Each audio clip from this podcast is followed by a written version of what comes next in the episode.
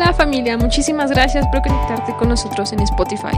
Aquí estaremos subiendo todas nuestras predicas del día domingo, así que no te las pierdas. Y recuerda que aunque estemos lejos, seguimos siendo iglesia. Te amamos mucho. ¿Qué tal familia? Muy buenos días. Qué gusto saludarlos. Para mí es siempre un honor poder compartir este tiempo con ustedes. Gracias por conectarse una vez más. Gracias porque la última reunión pudimos participar y, compartir comentarios. Eso nos emociona mucho saber que somos una comunidad, que podemos interactuar a pesar de que no nos vemos presencialmente, que por ahí podemos estar en contacto Gracias porque este, esta semana hicieron muchos el esfuerzo de conectarse en Milla Extra.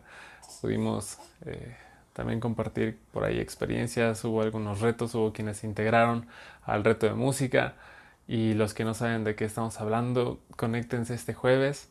Siempre hay algo nuevo, algo diferente. Eh, hoy quiero compartirte un mensaje que Dios habló a mi corazón. Creo que puede hablarte a ti también. Y comienza con una pregunta. Esa pregunta es, ¿cuál es tu peor miedo? ¿Cuál es tu peor miedo? Y debo confesar que a mí me gusta sentirme superhéroe, me gusta sentirme que no tengo ningún miedo, que yo puedo superar cualquier reto. Entonces, si hay alguien que dice yo tengo miedo a las alturas, yo debo decir, a mí no me dan miedo las alturas. Y si veo un trampolín de 10 metros, tengo que ser el primero en aventarme. Y, no te miento que, por dentro me estoy muriendo. Y la última vez que me grabaron desde muy lejos, lanzándome de, un, de una altura considerable, se escucha en el fondo mi... en el aire mientras estaba cayendo. Pero tenía que aventarme primero. Eh, a muchos le dan miedo los insectos. Eh, yo soy el primero que tiene que aplastarlos en, la prepa, a, la casa de una amiga se le metió una rata. Su papá mide como dos metros y le tenía miedo a la rata. Entonces me hablaron. Ahí estaba Uri en la azotehuela, encerrado con la rata, tratando de matarla. Al final la maté, salpiqué de sangre y me sentí después súper culpable. Y, pero para todos yo era el héroe que había matado a la rata asesina. Y así me gusta enfrentar los miedos. Los perros, eh, sabes, eh, de repente tengo que ver con perros. Hace como dos meses ayudaba a una familia, no sé si has visto a César Millán, yo lo admiro ese tipo, porque eh, no es nada fácil controlar a un, perro descontrolado.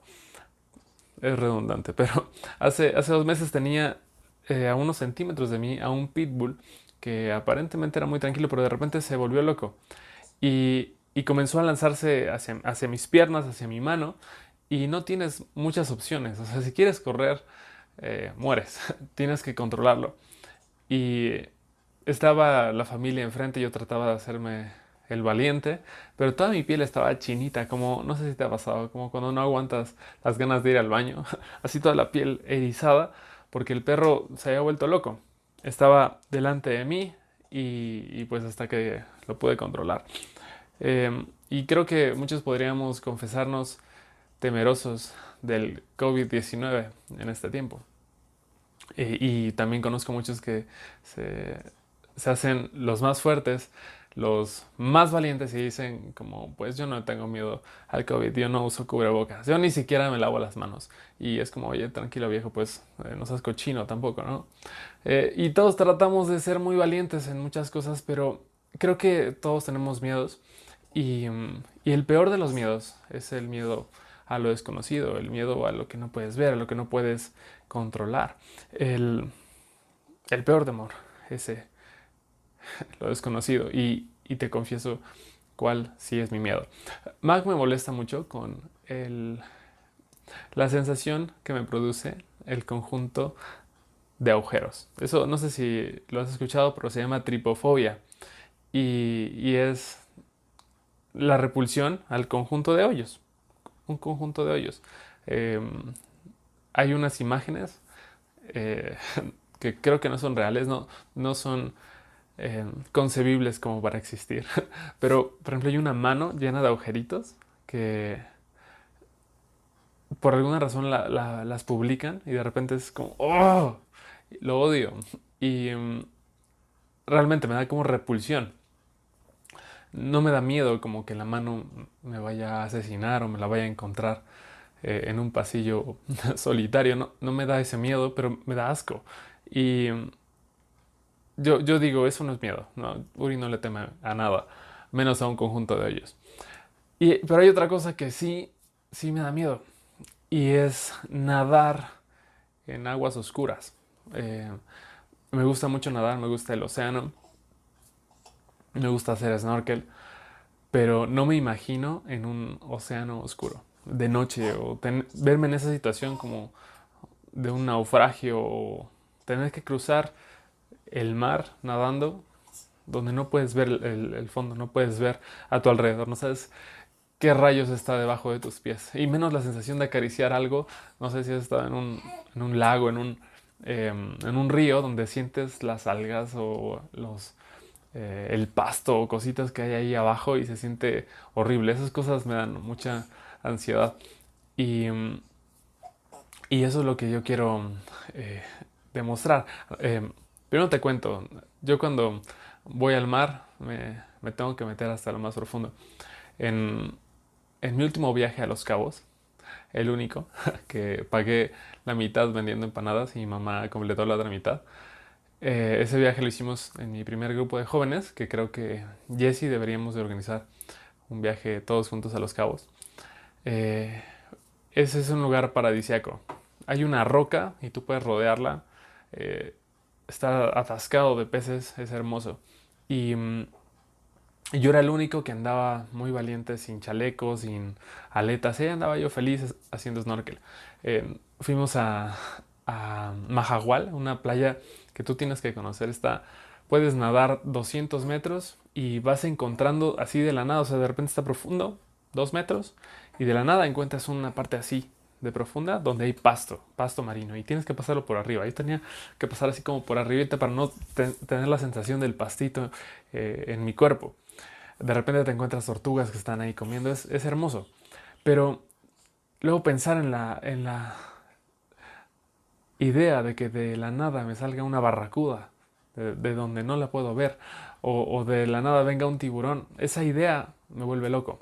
Y, y quiero que juntos podamos distinguir la gran diferencia entre miedo, temor y algo que es ansiedad. El temor es lo que tú sientes ante un peligro evidente que está delante de ti. Es, estoy a punto de morir. Hay un tiburón que viene directo hacia mí. Eso es miedo. Pero ansiedad es, es algo em, anticipado ante una amenaza potencial, pero que no está delante de ti, es ¿qué pasaría si saliera un tiburón y me persiguiera? ¿Qué pasaría? ¿Qué pasaría? ¿Qué pasaría? Esa es la pregunta que produce y que demuestra que lo que estás viviendo es ansiedad, no es, no es miedo. Y, y ese es el primer paso para hablar de este tema, de mi peor temor. Nuestro peor miedo es algo que ni siquiera está delante de nosotros, es algo ante una amenaza potencial que tal vez nunca, nunca se materialice. Temores, tienes COVID y sobrepeso y mm, diabetes, hipertensión y tienes problemas para respirar. Eso, eso es miedo. Escuchar, escuchar esta oración completa con tu nombre. Pero ansiedad es que se te toque un poco la saliva y toser y pensar, ¿y si tengo coronavirus? Ansiedad es imaginar a todas las personas que amas enfermas, muertas. Es imaginar que vas a morir joven. Eso es ansiedad. Ver todos los escenarios posibles y sentir que te mueres.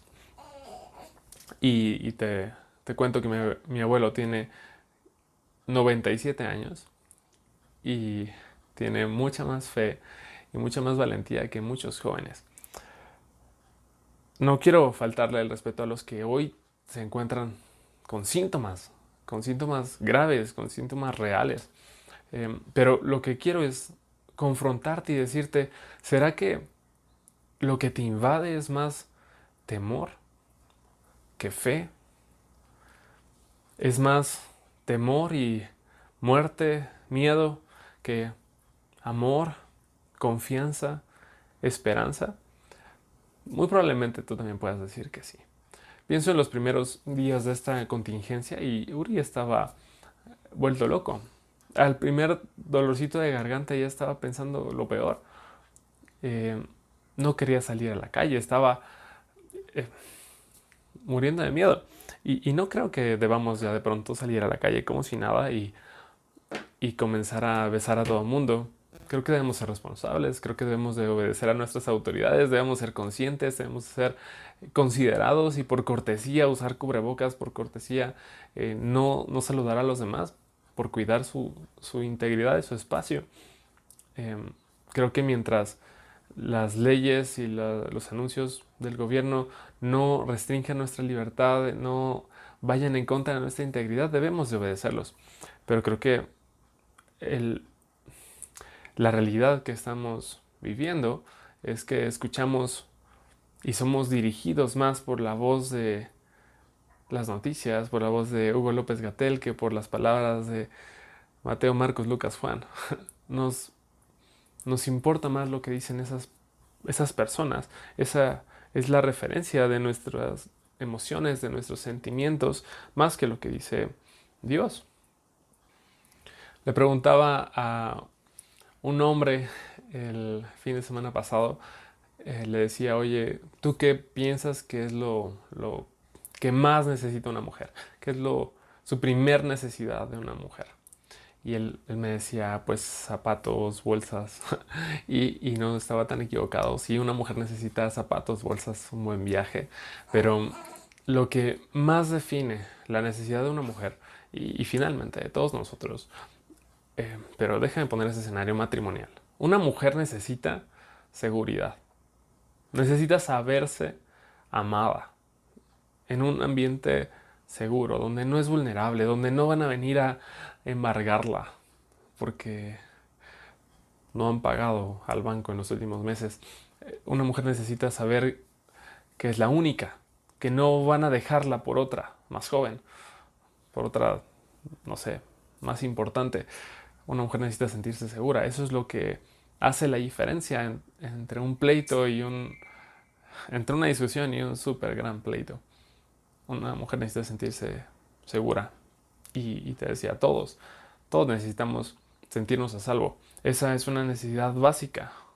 Y, y creo que la mayoría de las veces estamos enfrentando esa necesidad de seguridad, tratando de reunir la suficiente valentía para enfrentar las cosas. Em, y, en la mayoría de ocasiones nos damos cuenta que no somos tan valientes. No podemos enfrentarlo. Por lo tanto, nos quedamos paralizados, limitados. Porque creo que lo que realmente necesitábamos no era valentía, en realidad era fe. Porque la fe no necesita mirar, no necesita tocar, no necesita saber que es valiente, solamente necesita confiar en, en algo desconocido, en algo que no se puede ver. Es,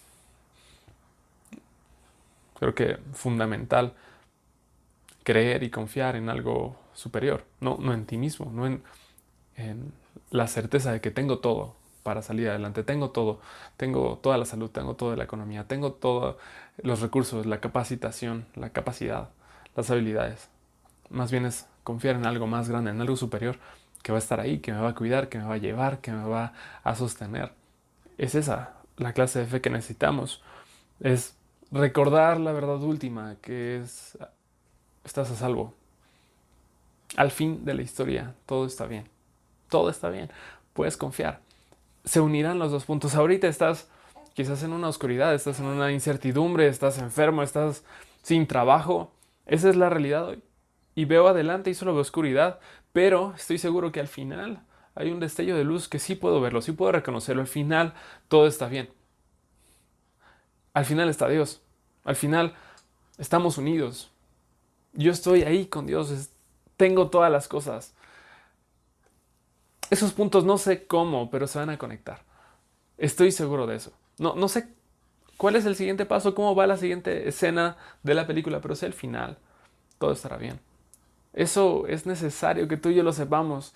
Todo está bien. Y, y si tú y yo tratamos de dar el siguiente paso con toda la luz completa hacia lo desconocido, hacia lo invisible, hacia lo oculto, pues jamás estaríamos completos. Pero lo que sí podemos hacer es ver el final y ese está escrito, ese tú lo tienes que descubrir en, en ese mismo libro.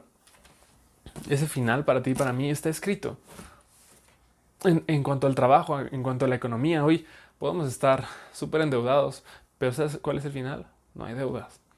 Te lo aseguro, no hay deudas. Así termina la historia. Hoy puedes estar muy enfermo, pero ¿sabes cuál es el final? Tú y yo tenemos un cuerpo nuevo. No fuimos hechos para este mundo. Fuimos hechos para un mundo eterno. Estás soltero, estás soltera. Al final estás casado. Hoy estoy aquí, pero puedo mirar hacia atrás. Sabes, hay un punto en el que yo no tenía esposa. Hoy tengo dos hijos, pero hay un punto donde nada más tenía uno y no encontraba el segundo. Hay un punto donde no tenía ninguno porque había perdido mi primer bebé. Yo no sabía cómo se unirían los puntos. Así como no sé cómo se va a unir este punto de la historia con el siguiente, pero puedo confiar en, que conozco el siguiente. El, siguiente es, todo está bien. Tus hijos quizás hoy están perdidos, están, están en depresión, están uh, acabados. Pero la promesa completa es, tú y tu casa serán salvos. Confía en el Señor tu Dios y todos en tu casa serán salvos. Esa es la promesa completa. Dice Romanos 8, 38 al 39. Este es uno de mis capítulos favoritos de toda la Biblia. Tienes que leerlo. Y estoy convencido de que nada podrá jamás separarnos del amor de Dios. Ni la muerte ni la vida, ni ángeles ni demonios ni nuestros temores de hoy, ni nuestras preocupaciones de mañana, ni siquiera los poderes del infierno pueden separarnos del amor de Dios. Ningún poder en las alturas, ni en las profundidades, de hecho, nada en toda la creación podrá jamás separarnos del amor de Dios, que está revelado en Cristo Jesús nuestro Señor. Nada, pase lo que pase, no hay nada que pueda separarnos de aquí a la meta. Está unido está unido. Yo no conozco los puntos, pero está unido. No hay nada que pueda separarnos, ni siquiera, fíjate, esa parte es la más importante de este mensaje. Dice el verso 38, ni nuestros temores de hoy, ni nuestras preocupaciones de mañana. ¿Cuántos tienen temores en medio de esta cuarentena? ¿Cuántos tienen preocupaciones acerca de cómo va a terminar el año? ¿Cómo va a ir la economía? ¿Cómo va a ir nuestro negocio? ¿Seguiremos teniendo empleo para final de año? ¿Cómo va a ser el 2020? 2021. Pues, según esto, y yo creo que eso es verdad, ni siquiera tu temor más profundo, ni siquiera tu preocupación más grande podrá separarte de ese final. Ese final es Dios. Ese final es Él y yo en un, mismo lugar eternamente. Nada podrá separarnos de eso. Ahí donde todo es perfecto, y no, no es perfecto todo, pero ahí donde está todo perfecto, estoy yo. Y nada podrá separarme de eso, pase lo que pase. Pero sabes que este mensaje no podría tener sentido si tú y yo no tomamos una decisión. Y esa decisión ya la estás tomando. Es elegir entre Dios tiene el control o Dios no tiene el control. Probablemente estás eligiendo esta. Es la, es la más frecuente. No es la, no es la más fácil, pero es la más frecuente. Dios no tiene el control. Y, a lo mejor no lo dices con tu boca, pero implícitamente está ahí en tu corazón. Dios no tiene el control, por eso estoy preocupado. Por eso tengo miedo. Por eso pienso que mi familia se va a morir. Por eso me siento enfermo. Porque Dios no tiene el control y me preocupa el, el estado el estado en el que yo amanezca mañana. Me preocupa, porque Dios no tiene el control. Quizás sí sé que Dios es bueno, pero no creo que tenga el control. Por eso estoy tan preocupado, porque el destino es malo. Quizás sí he escuchado de las promesas de Dios, pero en este escenario no está Dios, definitivamente no está Dios. Eh, cuando pasó todo este problema eh, con mi negocio que te platicaba la semana pasada, eh, vino mi papá a la casa, yo le hablé, le dije, por favor ven. Y estábamos diciendo, hay que esconder la camioneta porque la van a venir a quemar, hay que quitarle los logos para poder, poder volver a trabajar, hay que pintarla de nuevo. Y mi papá me dijo, cuando nos quedamos solos, me dijo, oye, lo que te está consumiendo no es fe, hijo. Tú eres un hombre de fe, pero lo que veo en ti es temor. Yo tenía mucha vergüenza porque siempre me gusta parecer Superman y, que no me hace daño nada. Pero él me descubrió. Estaba muerto de miedo. ¿Y qué clase de hombre es ese? ¿Qué clase de líder? ¿Qué clase de padre? ¿Qué clase de jefe? El que está muerto de miedo. Tuve que reunir las piezas. Le dije, ¿sabes qué? Antes de seguir con las llamadas, antes de tomar decisiones, vamos a orar. Ora por mí, papá. Él oró por mí. Todo se fue acomodando para las 2 de la mañana, todo estaba mucho mejor. Dios sabía el final. Y yo no estaba viendo ese final. Yo no estaba decidiendo que mis emociones y mis pensamientos se alinearan con esa decisión de Dios tiene el control. Yo estaba decidiendo que mis emociones se alinearan con el Dios no tiene el control. Tengo que resolverlo. ¿Qué rayos vamos a hacer? Me voy a morir. ¿Te das cuenta? Ya tomamos esa decisión todos los días. Y, la realidad es que muchas veces nos, nos balanceamos hacia la decisión de Dios no tiene el control, entonces tengo que preocuparme. Tengo que estar tengo que estar estresado, tengo que estar ansioso, tengo que morderme las uñas. Hace tiempo que no me muerdo las uñas, pero de ansiedad empiezo a morderme los bigotes. Es igual de ridículo, pero al final es... No estoy tranquilo, no tengo paz en mi corazón. Hemos escuchado y, leído Hebreos 11.1, que habla de la definición de fe. Déjame leértelo. La fe es la confianza de que en verdad sucederá lo que esperamos. Es lo que nos da la certeza de las cosas que no podemos ver. Pero quiero que leamos esto y pongamos en lugar de fe la palabra ansiedad.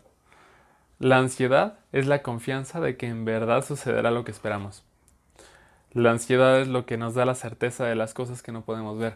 Oye, tú y yo hemos tenido más ansiedad como certeza de lo que vendrá que fe como certeza de lo que vendrá. Es decir, la fe te permite ver el, futuro y, saber que todo estará bien. Pero la ansiedad te deja ver el futuro sabiendo que todo estará mal. Y lo ves, realmente puedes incluso hablarlo. Y, y, quiero que evaluemos el tipo de cosas que salen de nuestra boca y es, no sé cómo va a estar, va a estar todo mal. Espero que estén las cosas bien, pero la verdad es que va a estar horrible este año la economía eh, va a destruir muchos negocios y, pues no sé cómo le vaya al nuestro.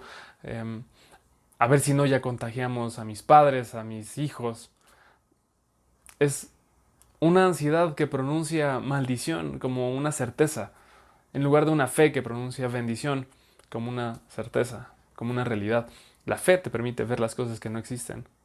Y la ansiedad te permite ver las cosas que no existen. Están tan, tan ligadas pero al mismo tiempo son tan opuestas. Una lleva totalmente a una destrucción, la ansiedad, esperando que todo lo malo se haga realidad, y la fe lleva a vida, lleva a éxito, sabiendo que las cosas que no existen van a existir. ¿Qué es lo que nos ha invadido? Nuestro peor miedo o nuestra mayor promesa. la mayor fe de todas o el, o el miedo más terrible de todos. Fe es decidir que Dios tiene el control. Fe es saber que las promesas van a hacerse realidad. Fe es incluso, incluso poder decir, si las cosas no salen como yo esperaba, todo estará bien. Incluso si, si mañana no amanece, todo estará bien al siguiente día. Eso es fe. Y Dante Gebel dio una predica increíble la semana pasada que debes de buscar. Se llama la pandemia de miedo. Y él habla acerca del temor, eh, lo, lo, habla de una manera ejemplar y única, como solamente él podría hacerlo. Y, y, quiero resumir la idea, creo que tú debes verla, habla acerca del temor. Eh, básicamente lo que él dice es, nos ha distinguido un temor al COVID en lugar de un temor a Dios. Hay, hay una gran diferencia. Y, y, la iglesia se esperaría que el mundo tenga miedo al COVID y no tenga miedo a Dios o temor a Dios. Esa es la palabra correcta.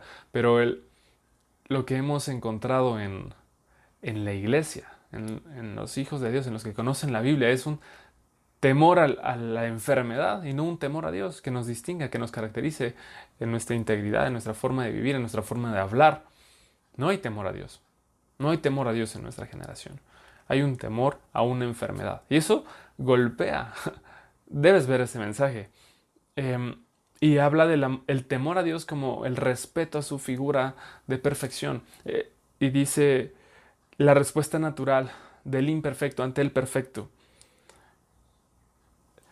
el roto ante el entero, el sucio ante el puro, el impotente ante el poderoso. Es la respuesta natural de temor, de verme totalmente impotente delante de un Dios todopoderoso. Es ese sentido de temor. Y yo quiero construir sobre ese mensaje la vida que permite el temor a Dios es una vida sin temor esta revelación de temer a Dios en lugar de temer al resto de cosas, esta revelación de si yo le tengo miedo a esto que es más grande, y déjeme decir miedo, pero vas a ver que no me refiero a eso.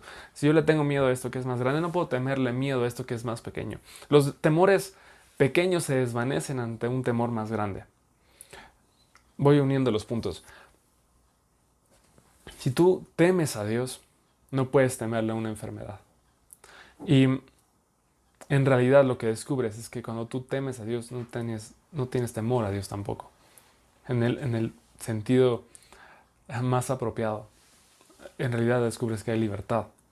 Descubres la diferencia entre temor y amor, que son los antagónicos más precisos.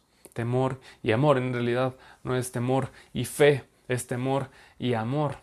El temor te lleva a una vida de quizás sujeción y rectitud, pero por, por miedo a ser castigado.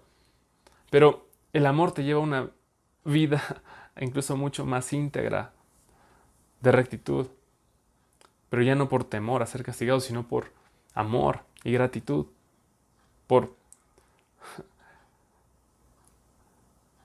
Estoy enamorado de esta persona que conoce lo mejor para mí.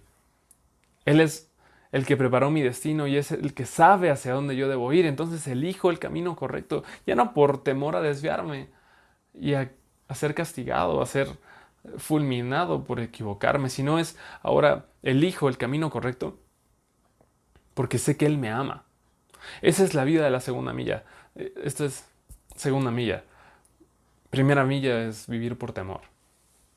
Voy a ser castigado, me voy a enfermar. Me voy a morir si, me, tomo una mala decisión. ¿Qué pasaría si? ¿Qué pasaría si? ¿Qué pasaría si me caso con la persona incorrecta? ¿Qué pasa si, si me asaltan? ¿Qué pasa si termina mi negocio?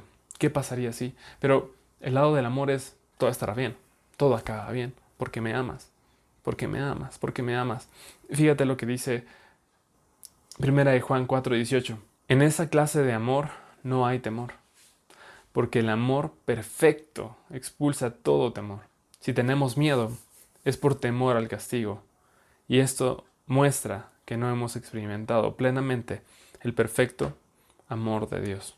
El amor perfecto expulsa todo temor.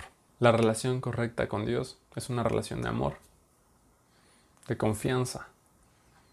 El temer a Dios produce una vida sin temor, una vida de devoción, de pasión, de integridad.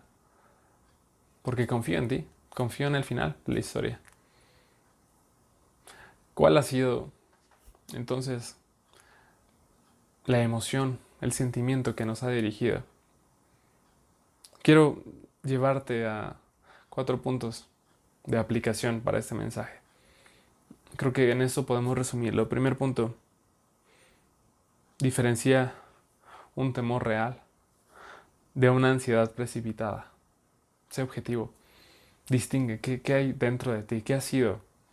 ¿Ha sido temor a algo real? ¿Está delante de ti? ¿Es, ¿Es el tiburón que viene hacia ti o es algo oscuro, incierto? Será quizás, en el mejor de los casos, la luz que está adelante, el, el destino final al que todos vamos. ¿Será eso lo que nos invada? ¿Será el amor de Dios esperándonos? ¿Será la promesa de Romanos 8? Nada podrá separar, separarnos del amor de Dios. Nada. Ni lo ancho, ni lo profundo, ni ninguna cosa creada. Nada podrá separarme de ese amor. ¿Será eso lo que me define? Ese fue el primer punto. Segundo, decide que Dios tiene el control. Cuando estés en medio del valle de decisión, no elijas que tus emociones te gobiernen. No elijas tratar de controlarlo. Mejor elige, Dios tiene el control. Eso permitirá que se alineen todas tus emociones, todas tus actitudes a todo está bien. Dios tiene el control. Dios tiene el control. Esa es una frase que las personas con temor necesitan repetir, repetir una y otra vez. Dios tiene el control. El final todo estará bien. Desde la perspectiva eterna, todo estará bien. Hoy no lo puedo ver porque solamente veo este pedacito, pero desde la perspectiva eterna, amplia y generosa de Dios, todo está bien, todo acaba bien. Él ve el principio y el fin. Yo no, pero Él, Él ha visto el final y todo estará bien. Tercer punto, exponte menos a la voz de las noticias y pronósticos negativos y exponte más frecuentemente a las voces de esperanza, a las voces positivas y pues qué mejor voz que la que está escrita en la Biblia. Necesitamos llenarnos de esa palabra.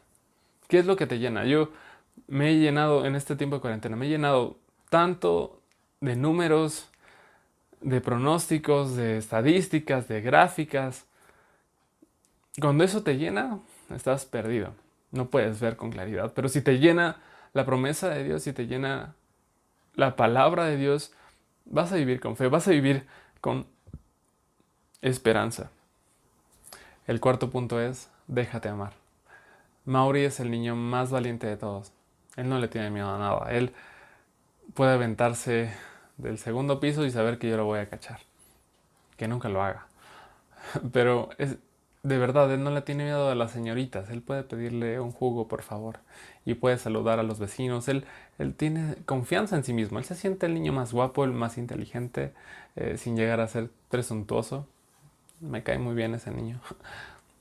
Y, y creo que todo eso tiene relación con que él se siente amado. Él sabe que su papá lo ama, que mamá lo ama. Y, yo puedo entonces bañarlo, llevarlo cargando la cama vestirlo, acostarme con él, jugar con él, hacer cualquier cosa. Y él siempre sabe que papá lo ama. Él, él se siente cobijado, él puede dormir en mis brazos.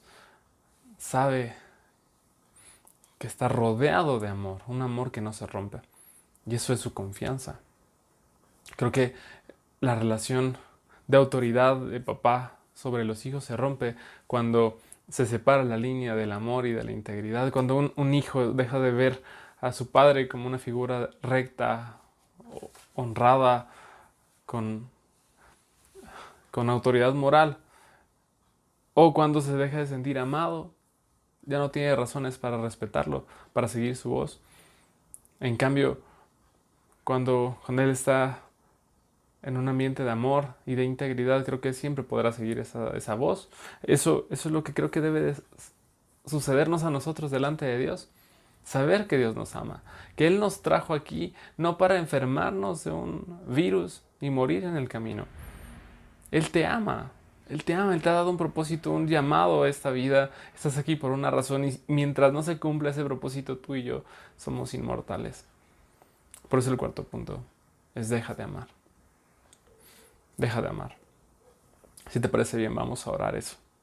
Señor Jesús, quiero pedirte que en cada uno de nosotros se aclara la distinción entre temor y ansiedad. Que podamos identificar qué es lo que está delante de nosotros. ¿Es un temor realmente? ¿Vamos a morir? ¿Realmente estamos enfermos? ¿Realmente hay un tiburón persiguiéndonos? ¿O todo es construcción, nuestra imaginación? Más allá de la manipulación de los medios o de las noticias, déjanos ver qué es lo que está adelante. ¿Es un ataque inminente o todo está bien? Dios, queremos saber lo que tú sabes. Y es que todo está bien. Hoy elegimos, Señor, en el nombre de Jesús elegimos confiar en ti, que tú tienes el control. No tengo yo el control. Yo no puedo controlar todas las cosas y todas las cosas y, y bacterias y aires y gotículas que entran a mi casa por mis vías respiratorias. Por más que yo me proteja, Dios, tú tienes el control.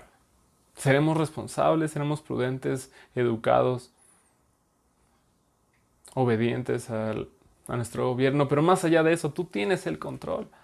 Tú tienes el control de nuestra vida, de nuestra salud, de nuestro negocio, de nuestra economía. Yo no sé cómo va a cambiar el mundo después de este, de este virus, pero tú, tú sí lo sabes. Tú tienes el control perfecto. Y hoy elijo que mis emociones se alineen a esa convicción. Tú tienes el control. Tú tienes el control. Déjame reconocer tu amor. Déjame reconocer que todo, todo lo haces porque me amas. Lo haces para mi bien. Déjanos, Señor, en, en esta reunión, en el lugar donde estemos, en el ambiente que estemos, con las personas que estemos, que ahí nos abrace tu amor. Que podamos sentir cuánto nos amas desde el principio cuánto nos amas ahora, durante, y cuánto nos amas en el final. Déjanos ver tus brazos, donde podemos descansar, donde podemos sostenernos y mirar adelante y mirar la luz que nos espera. Y ver que esta historia termina bien. En el nombre de Jesús. Amén. Nos vemos la siguiente semana. Les mandamos un muy fuerte abrazo de parte de Pablo, que está también alzando la voz, Mag y su servidor. Les amamos mucho familia.